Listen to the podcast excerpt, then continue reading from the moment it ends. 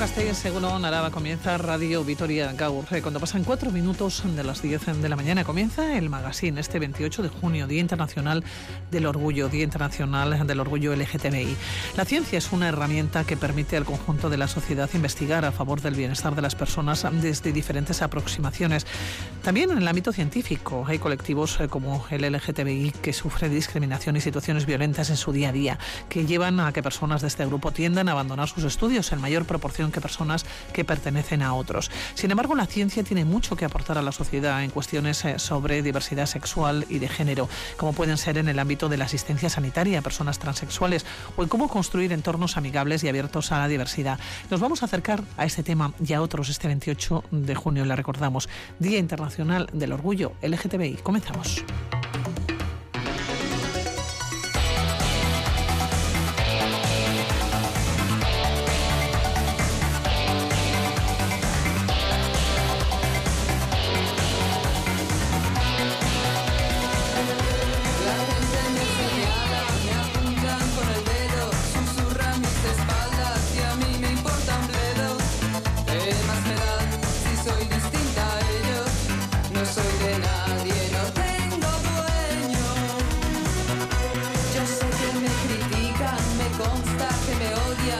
El reto de diversificar la ciencia, este es el título que ha elegido nuestro siguiente invitado para hablar de cómo la sociedad sigue estando muy lejos de aceptar una realidad que ya debería haber sido normalizada hace mucho tiempo.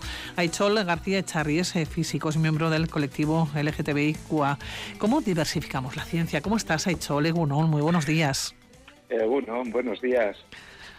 Hablamos de diversificar eh, la ciencia. ¿Cómo conseguimos no introducir la diversidad en la ciencia en un equipo de investigación? ¿Cuál es la realidad?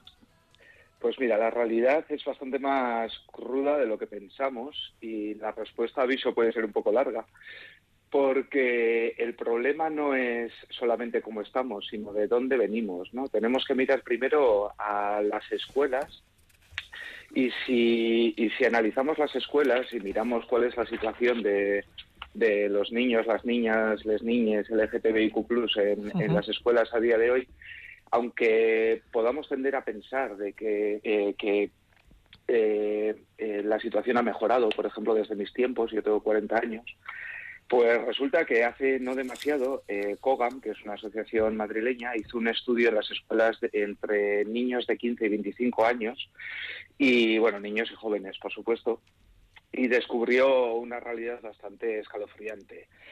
Eh, este estudio reveló que el 50% de, las personas LGTBIQ sufrían bullying en las escuelas a diario. Vale. De ese 50%, uno de cada cuatro sufría amenazas físicas y casi la mitad no recibió ningún tipo de ayuda por parte de las escuelas.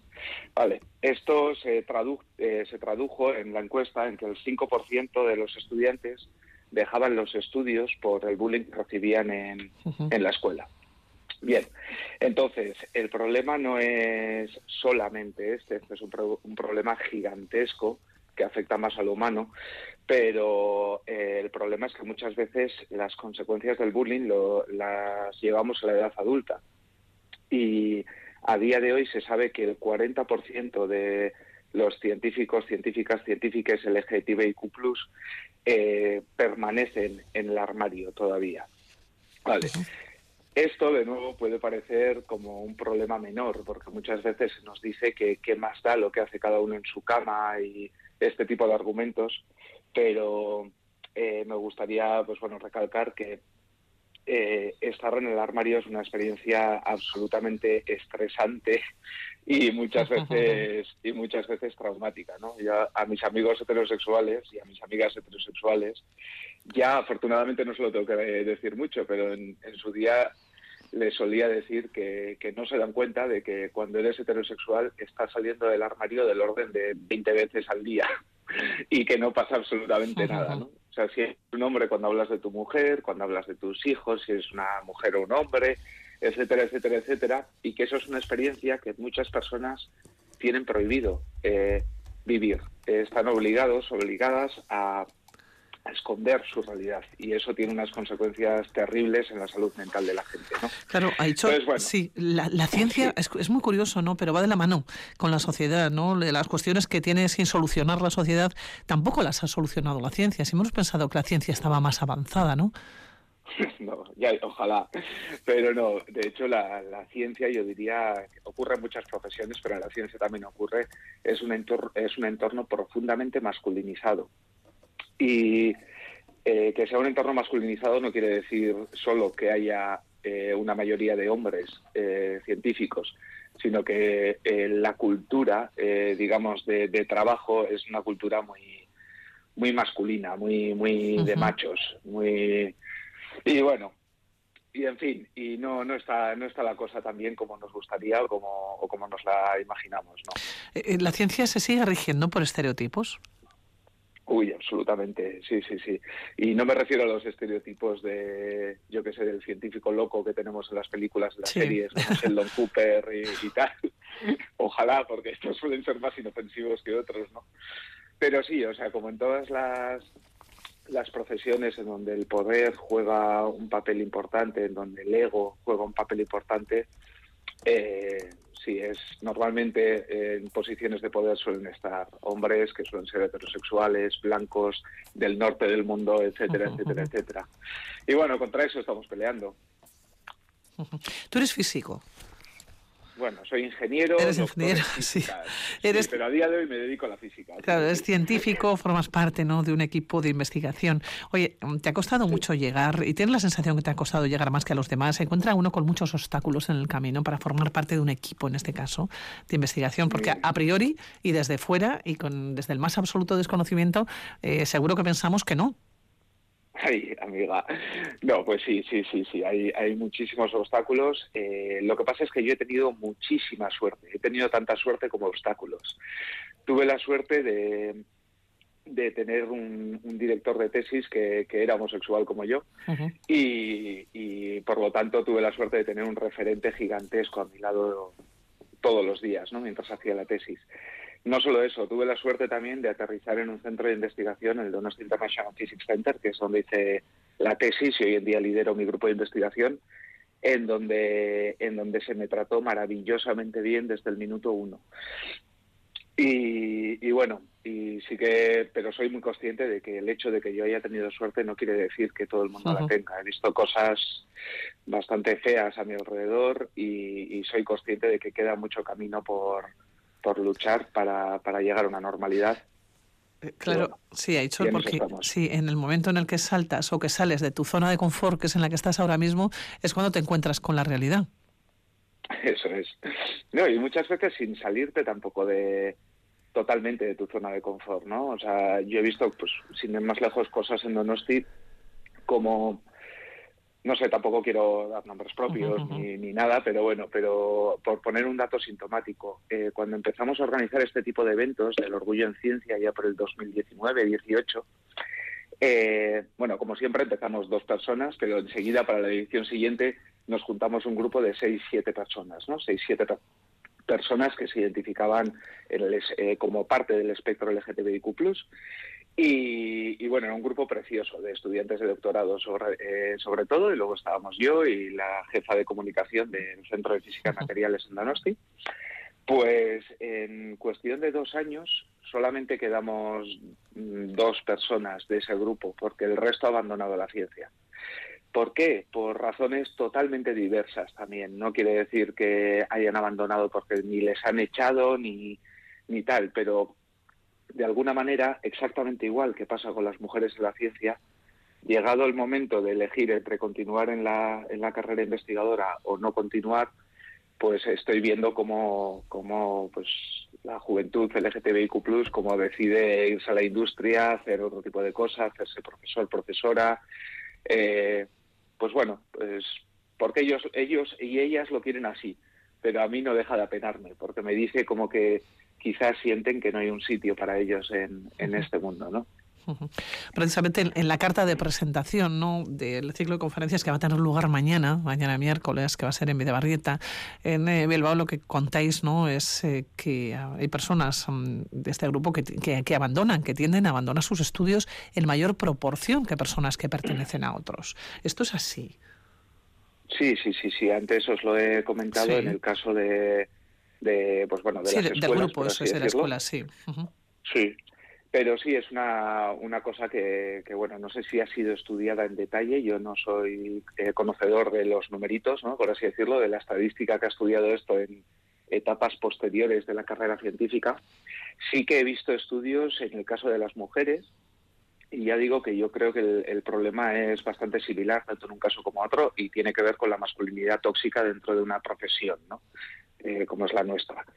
Y en el caso de las mujeres hay un efecto que se llama el efecto tijera, que es que al principio de la carrera investigadora hay más mujeres que hombres, pero según avanza eh, la carrera, según uno se va haciendo más senior, más responsable, las mujeres tienden a abandonar muchísimo más rápido la carrera investigadora y los hombres tienden a permanecer mucho más en la carrera investigadora, ¿no? La problemática es diferente, obviamente, porque la mujer, eh, bueno, normalmente eh, si tiene hijos, eh, sabemos que está todo el asunto de los cuidados, etcétera, etcétera, y bueno, quiero decir, o sea, la problemática es diferente, pero el efecto al final es similar y en mi opinión la causa también está relacionada. ¿Existe la parcialidad inconsciente? Eh, sí, la respuesta en corto es, sí, eso está probadísimo, que es que eh, todos y todas, o la mayoría, pensamos que no somos racistas, que estamos en favor de la, de la diversidad, en favor de la inclusividad, que nunca pensaríamos que un hombre heterosexual es mejor que un hombre homosexual con pluma, por decirte algo, en una entrevista de trabajo, pero cuando se hacen estudios científicos en psicología, eh, y bueno, lo podemos hacer todos, no tengo el link en la cabeza, pero hay un test muy famoso en Internet que te, chequea cuánto de parcial o de imparcial eres inconscientemente.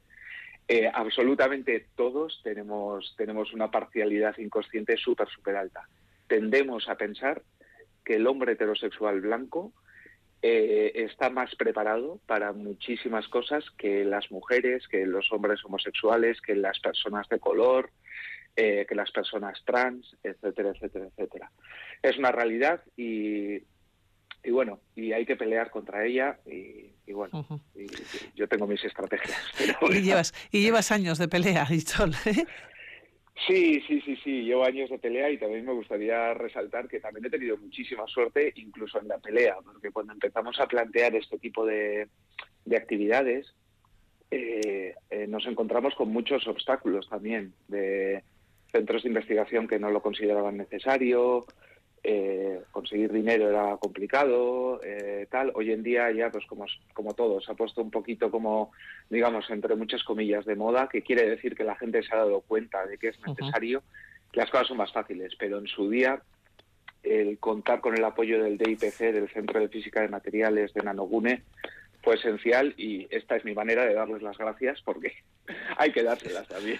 Bueno, y mañana vas a plantear en, la charla ¿no? que, que, vas a, que vas a dar, que vas a impartir, el reto de diversificar la ciencia. ¿Cómo lo hacemos? Porque faltan referentes, ¿no? Me decías eh, ayer mientras estábamos charlando, eh, me decías que faltan referentes, ¿no? De este colectivo. Es un colectivo muy dañado, muy marginado, ¿no? A lo largo de los años. ¿Cómo se diversifica la ciencia? ¿Cómo se consigue este reto? Bien.